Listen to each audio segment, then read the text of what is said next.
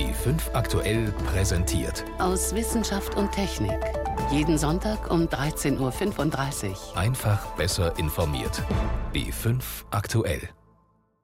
Da oben können wir Lücken in der Wissenschaft schließen, die wir hier unten einfach nicht schließen können. Sagt der deutsche Astronaut Alexander Gerst.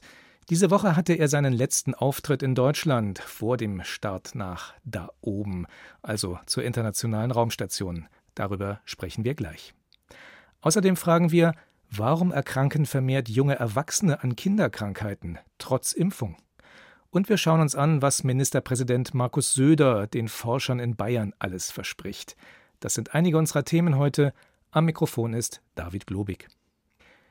Der Countdown für einen Raketenstart beginnt schon lange, bevor man von 10 aus rückwärts zählt.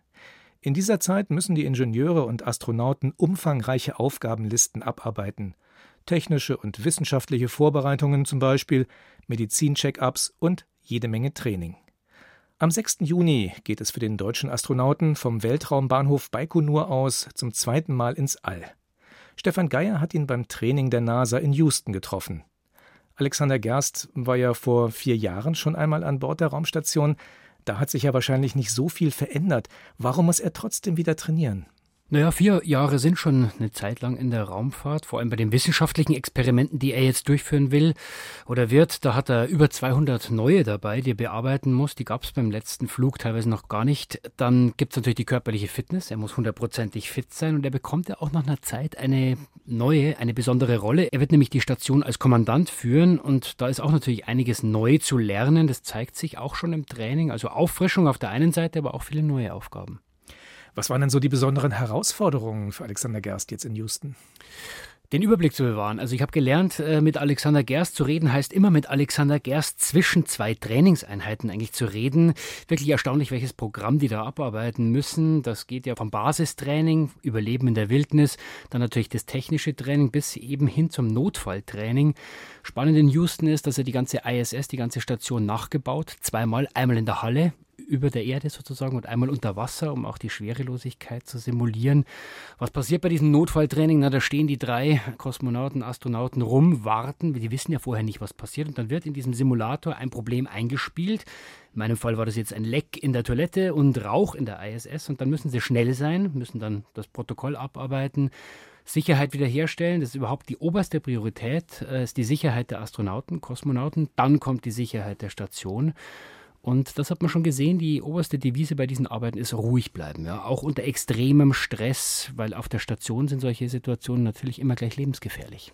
Sie haben es gerade schon angesprochen, mit Alexander Gerst wird zum ersten Mal ein deutscher Astronaut auch als Kommandant der Raumstation fungieren. Was bedeutet das für ihn? Naja, als Kommandant äh, ist er verantwortlich für alles, was auf der Station passiert, also auch für die anderen. Er ist ja inzwischen seit seiner letzten Mission auch persönlich gereift, könnte man sagen. Letztes Mal war er noch angewiesen auf die Hilfe der letzten Crew. Jetzt ist er derjenige, der sich kümmern muss ums Wohlbefinden, darum, dass alles läuft. Es gibt ja auch immer wieder Probleme. Man darf nicht vergessen, das sind ja keine Maschinen, die da oben sind, das sind Menschen, die arbeiten unter extremen Bedingungen, teilweise unter hohem psychischen Druck. Und das alles zusammenzuhalten, das ist schon eine große Aufgabe, die er da machen muss. Und deswegen, ja, das ist schon eine große Herausforderung, würde ich sagen. Er muss unter extremen Bedingungen arbeiten. Trotzdem hat Alexander Gerst bei seinem letzten Aufenthalt immer wieder die Zeit gefunden, Fotos zu machen, war in den sozialen Medien präsent, hat viele Leute begeistert mit seinen Tweets und mit seinen Bildern. Wie wichtig ist es denn, dass Astronauten heute nicht nur Wissenschaftler sind, sondern auch mediengeeignet? Ich glaube, es ist extrem wichtig. Ja, die Raumfahrt ist ja ein teurer Spaß, vor allem die bemannte Raumfahrt. Das wird ja bei uns in Europa immer wieder hinterfragt, kritisch gesehen. Brauchen wir diese Blechkiste da oben eigentlich? Und man kann ja sagen, das ist zu Recht. Gibt ja auch viele andere Probleme. Aber es gibt auch viele Argumente dafür. Ja, es wird eben immer wichtiger, das zu verkaufen. Die Amerikaner machen das schon lange sehr gut. Die Europäer werden besser und Gerst ist natürlich sehr professionell. Manche sagen schon fast, ja, der ist fast zu professionell. Ja, es ist gar nicht so einfach, ihn so ein bisschen als Mensch mal zu spüren, was von ihm mitzukriegen. Aber er als Typ, seine Ausstrahlung, seine Begeisterung, die rüberbringt, das ist, glaube ich, schon sehr wichtig, um dieses Mammutprojekt ISS zu verkaufen. Sie haben ihn aus nächster Nähe erlebt. Wie authentisch ist er? Während des Trainings, ähm, er ist ja sehr authentisch, weil er nicht sein Mediengesicht aufsetzt und äh, sehr konzentriert ist. Wenn die Kameras an sind, ist er der professionelle Astronaut, der sich verkauft. Aber auf der anderen Seite, wenn man ihn in der Kantine von der NASA erlebt und er sich da seinen Salat mit Hühnchen und was weiß ich nicht zusammenstellt, ist auch ein ganz normaler Typ. Was ist denn bei der Horizons-Mission, so heißt die Mission, zu der er startet, denn wissenschaftlich drin? Sie hatten schon angedeutet, mehr als 200 Experimente, für die er verantwortlich ist. Was zählt da so dazu? Also äh, riesige Anzahl an Experimenten, die er durchführt. Es geht von medizinischen Dingen, also die Frage, wie entwickeln sich die Muskeln, Schwerelosigkeit. Es wird auch grundlegende Physik untersucht. Also äh, mit ihm wird sozusagen einer der kältesten Orte im Universum mal kurzzeitig auf der ISS sein. Und erstmals, das ist vielleicht eine Sache, die raussticht, versucht man auch ein kleines Gerät mit künstlicher Intelligenz an Bord zu bringen. Ein deutsches Experiment ist ein kleiner Roboter, sowas wie ein fliegender Fußball mit Gesicht, könnte man sagen. Simon heißt der. Da will man testen, ob in Zukunft solche, naja, Assistenten den Raumfahrern zur Seite stehen können, aber nicht im Weg stehen, sondern der soll halt helfen. Der kommt herbeigeflogen, wenn der Astronaut was braucht, wenn er was wissen will. Und wenn er ihn nicht mehr braucht, dann fliegt er wieder weg. Ob das funktioniert, muss man erst sehen. Stefan Geier war das über den deutschen Astronauten Alexander Gerst, der Anfang Juni zum zweiten Mal zur internationalen Raumstation startet. Wie wichtig ausreichender Impfschutz zum Beispiel gegen Kinderkrankheiten ist, darum wird es nächste Woche wieder gehen bei der Europäischen Impfwoche und bei der Bayerischen Impfwoche, die gleichzeitig stattfindet.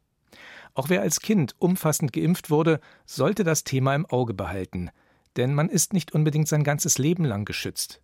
Seit einiger Zeit sind Kinderkrankheiten jedenfalls wieder auf dem Vormarsch, und zunehmend trifft es nicht Kinder, sondern junge Erwachsene. In den letzten Jahren häufen sich gerade an US-Universitäten die Ausbrüche vermeintlicher Kinderkrankheiten. Joseph Lunard von der Harvard-Universität in Boston erforscht, wie sich Krankheiten ausbreiten. Er erlebt diese Entwicklung hautnah mit. Wir sind auf Mumps aufmerksam geworden, weil es einen Ausbruch direkt hier in Harvard gegeben hat. Tatsächlich sehen wir Mumps-Ausbrüche jetzt häufig an Universitäten unter den jungen Erwachsenen. Uns ist vor allem aufgefallen, dass auch diejenigen, die die empfohlenen Impfungen bekommen haben, erkranken. Das ist wirklich verblüffend. Lunert und seine Kollegen haben die Daten aus mehreren Studien gesammelt und untersucht, um dem Rätsel auf den Grund zu gehen. Der Mumps-Impfschutz lässt über die Jahre nach, und zwar viel schneller als vermutet. Das Wiederaufflammen von Mumps wird vorrangig bei jungen Erwachsenen beobachtet, die als Kinder die letzte Impfung erhalten haben. Bei Älteren bleiben Ausbrüche dagegen weiterhin selten, weil viele noch eine natürliche Infektion durchgemacht haben und deswegen geschützt sind. Wir schätzen, dass ungefähr die Hälfte der geimpften Personen den Schutz innerhalb der ersten 19 Jahre verliert. Und ein Viertel verliert den Schutz sogar schon innerhalb von acht Jahren. Bei der Analyse der Keuchhustenfälle ist ein anderes Forscherteam zu einem ähnlichen Ergebnis gekommen. Auch der Schutz gegen Keuchhusten lässt schneller nach als zunächst vermutet. Und so häufen sich in den USA und auch in Deutschland die Mumps- und Keuchhustenausbrüche, speziell bei Jugendlichen und Erwachsenen, die in der Kindheit geimpft wurden. Marianne Röbel-Mathieu ist Frauenärztin und Mitglied der Ständigen Impfkommission STIKO. Wenn Ihre Eltern den Impfempfehlungen gefolgt sind, dann sind Sie als Kleinkind zweimal gegen Mumps geimpft worden. Bei Keuchhusten gibt es vier Impfungen im Kleinkindalter. Im Schulalter wird die Impfung gegen Keuchhusten dann noch zweimal aufgefrischt. Die derzeitige Impfempfehlung für Mumps sieht aber keine Auffrischung vor. Nach und nach läuft der Impfschutz im jungen Erwachsenenalter aus und das kann richtig gefährlich werden. Mumps ist eine Viruserkrankung, die auch sehr ansteckend ist und die gekennzeichnet ist in der Regel durch Entzündung der Ohrspeicheldrüsen. Bei Kleinkindern verläuft die Erkrankung oft milde, aber bei Erwachsenen kann es in einigen Fällen zur Beteiligung des zentralen Nervensystems kommen, bis hin zu einer Entzündung des Hirngewebes. Und bei Männern besteht zusätzlich die Gefahr, dass es zu einer Hodenentzündung kommt, die dann in manchen Fällen auch zur Zeugungsunfähigkeit führen kann. Die Keuchhustenimpfung sollte zwar bei Erwachsenen alle zehn Jahre aufgefrischt werden, wie sich nun zeigt, könnte auch das zu selten sein. Röbel Mathieu weiß, dass viele sogar vergessen, die derzeitige Impfempfehlung zu beachten. Dabei zeichnet sich gerade bei Keuchhusten eine tragische Problematik ab. Ein Husten alleine ist jetzt vielleicht für den Erwachsenen nicht so furchtbar belastend. Trotzdem gibt es da auch in einem Viertel der Fälle Lungenentzündungen. Im Einzelfall können sogar durch die Hustenanfälle Rippen brechen. Viel gravierender ist, dass solche hustenden Erwachsenen geschwächte Personen in ihrem Umfeld anstecken können. Und da sind es wieder die Säuglinge, die am meisten gefährdet sind. In Deutschland hatten wir im Jahr 2016 drei Todesfälle bei Babys an Keuchhusten. Neugeborene können noch nicht geimpft werden, sind also besonders gefährdet. Aber auch bei chronisch kranken Menschen kann ein Impfschutz manchmal gar nicht oder nur teilweise aufgebaut werden. Gerade deshalb fordert Lunert, dass aus den neuen Studienerkenntnissen Konsequenzen gezogen werden. Es ist natürlich wichtig, den Impfempfehlungen zu folgen. Aber wir sollten uns auch damit beschäftigen, ob es Sinn macht, im jungen Erwachsenenalter noch einmal zu impfen. Weil sich gerade dann viele in Umgebungen bewegen, wo das Risiko höher ist, weil man in engem Kontakt zueinander steht. Wie zum Beispiel auf der Universität. Lunert betont auch, dass bei den meisten Krankheiten die derzeitige Impfempfehlung ausreicht, zum Beispiel bei Röteln und Masern. Folgestudien werden zeigen, ob und wie die deutschen Impfempfehlungen für Keuchhusten und Mumps angepasst werden müssen. Es gilt, wer seinen Impfpass auch als Erwachsener pflegt, der schützt nicht nur sich selbst, sondern auch andere. Wie lange Impfschutz wirklich hält, das war ein Beitrag von Verena Eireiner. Sie hören B5 aktuell aus Wissenschaft und Technik, heute mit David Globig. Wenn in unseren Beiträgen Wissenschaftlerinnen und Wissenschaftler zu Wort kommen, dann erfahren Sie als Hörer meistens kaum etwas über die Person. Name, Funktion, Arbeitsgebiet, das war's. In unserer Reihe Ausgefragt bitten wir Forscherinnen und Forscher, sich doch mal etwas ausführlicher vorzustellen. Wir geben die Fragen vor und die Zeit. Drei Minuten. Diesmal ein Wissenschaftler, der beim lateinischen Namen für den Kormoran manchmal ins Stolpern gerät. Ausgefragt 180 Sekunden mit Veit Hennig. Beruf? Ich bin Biologe, genau gesagt Tierökologe an der Universität Hamburg. Ihr Spezialgebiet? Ich untersuche Seevögel an der Nordsee und ich möchte wissen, wie die Nahrungsnetze und wie die Seevögel in dem veränderten Lebensraum durch den Klimawandel funktionieren. Wie erklären Sie einem elfjährigen Kind, woran Sie gerade forschen? Ich forsche daran, was Seevögel fressen und wie sich das verändert bei einer Erwärmung der Nordsee, bei einem erhöhten Meeresspiegel und bei einer veränderten Landschaft. Das versteht ja schließlich auch ein Neunjähriger, oder nicht? Warum hat die Welt auf Ihre Forschung gewartet? Ja, weil es bisher noch niemand so richtig untersucht hat. Und wir schauen alle nach den Malediven und merken, wir haben hier vor der Haustür gravierende Änderungen. Was war der größte Irrtum, dem Sie in Ihrem Beruf aufgesessen sind? Ich muss überlegen, weil ich irre mich ja schließlich nicht. Nein, ich probiere, einen Spruch von Konrad Lorenz zu berücksichtigen. Der heißt, jeden Montag erstmal die Lieblingshypothese über Bord zu werfen. Insofern mache ich das jede Woche. Waren Sie gut in der Schule? Es war mühsam. Ich bin immer besser geworden, je weniger ich es ernst genommen habe. Was hätten Sie noch werden wollen? Ich wollte eigentlich Tierarzt werden. Ja, Babyboomer-Jahrgang, so viele Konkurrenten, die eine glatte Eins hatten. Und deswegen bin ich es nicht geworden. Könnte Ihre Dissertation Gesprächsthema auf einer Party sein? Auf einer langweiligen Party schon. Meine Dissertation war über Kormoran in Südamerika. Ist, glaube ich, nicht so der Hit einer Party. Bei welchem Fachbegriff versprechen Sie sich immer? Hm.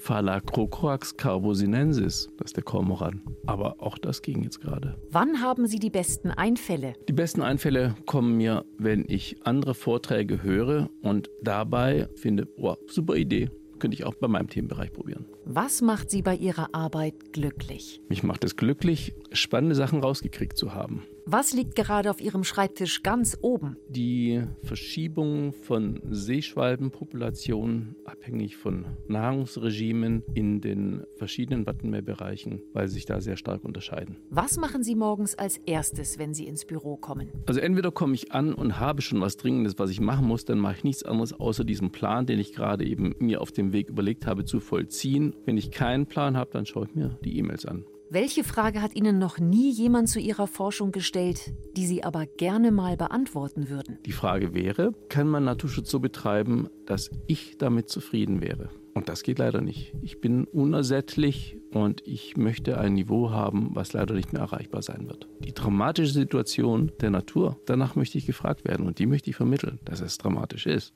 Das war ausgefragt. 180 Sekunden mit dem Tierökologen Veit Hennig.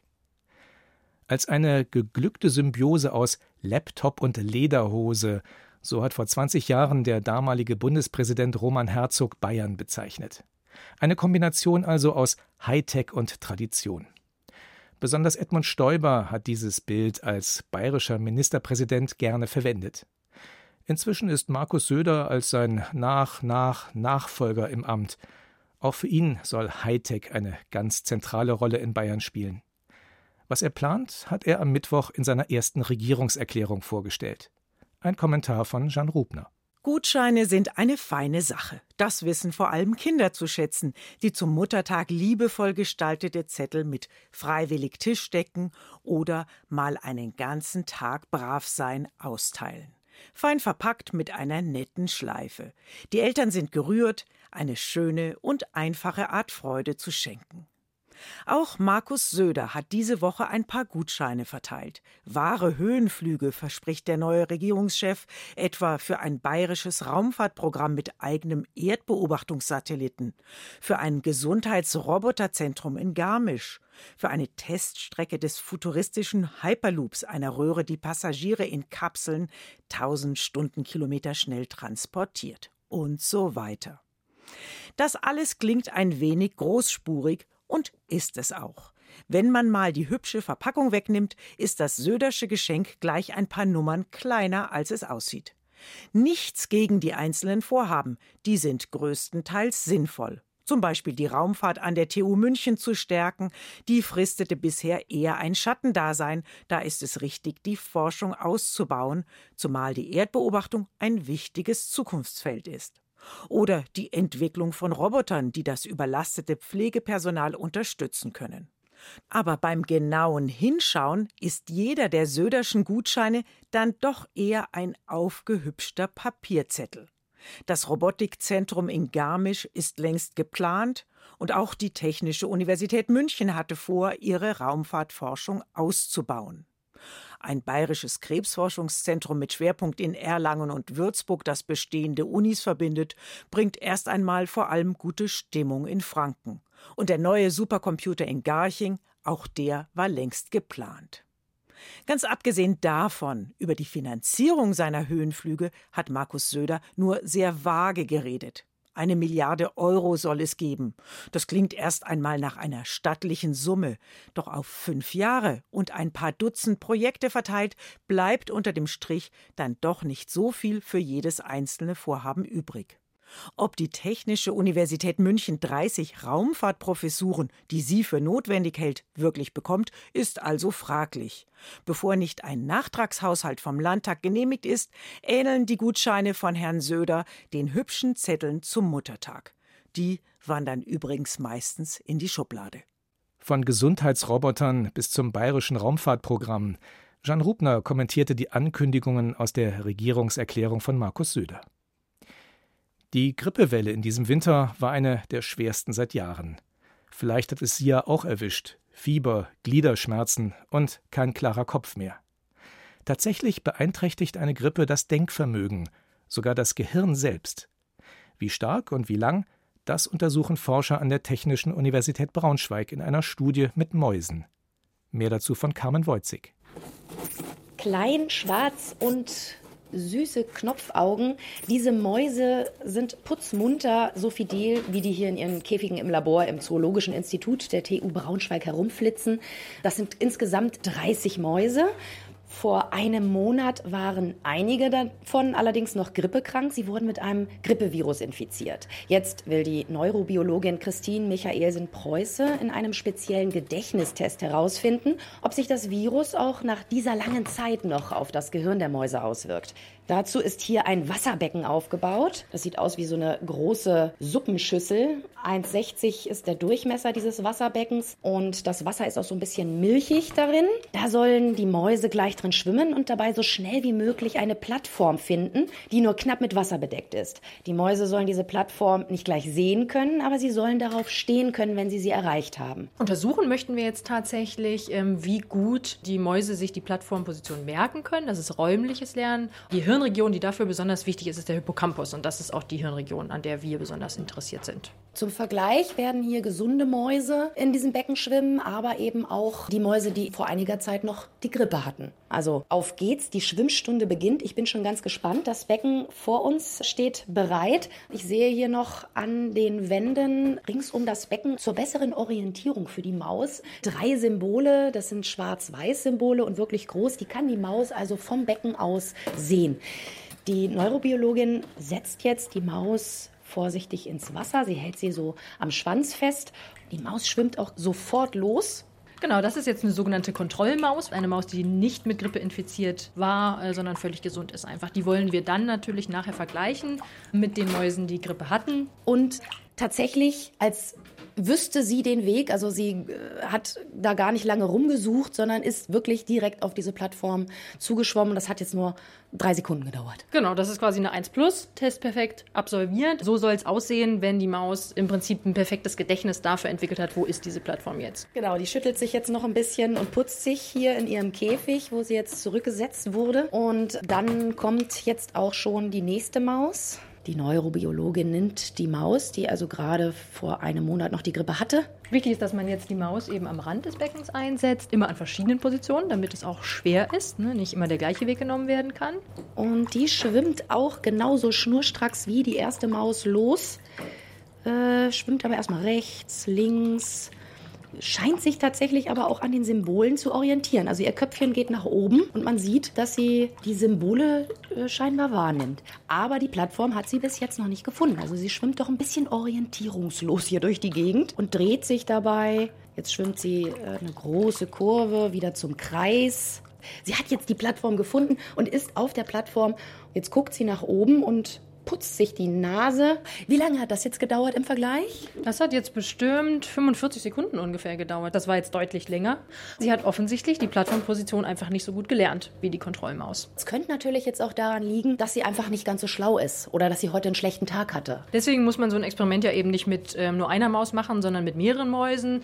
Also wir haben bis jetzt so um die 100 Mäuse tatsächlich schon getestet, weil wir verschiedene Grippestämme getestet haben und auch zu verschiedenen Zeitpunkten nach der Infektion. Das Ergebnis ist tatsächlich das Erstaunliche, dass eben so lange nach einer eigentlich ausgeheilten Grippeinfektion es wirklich noch zu Ausprägungen auf das Gehirn kommt. Dass das 30 Tage danach noch anhält, das ist wirklich sehr, sehr neu. Und erst wirklich nach 120 Tagen war das Ganze vollständig regeneriert.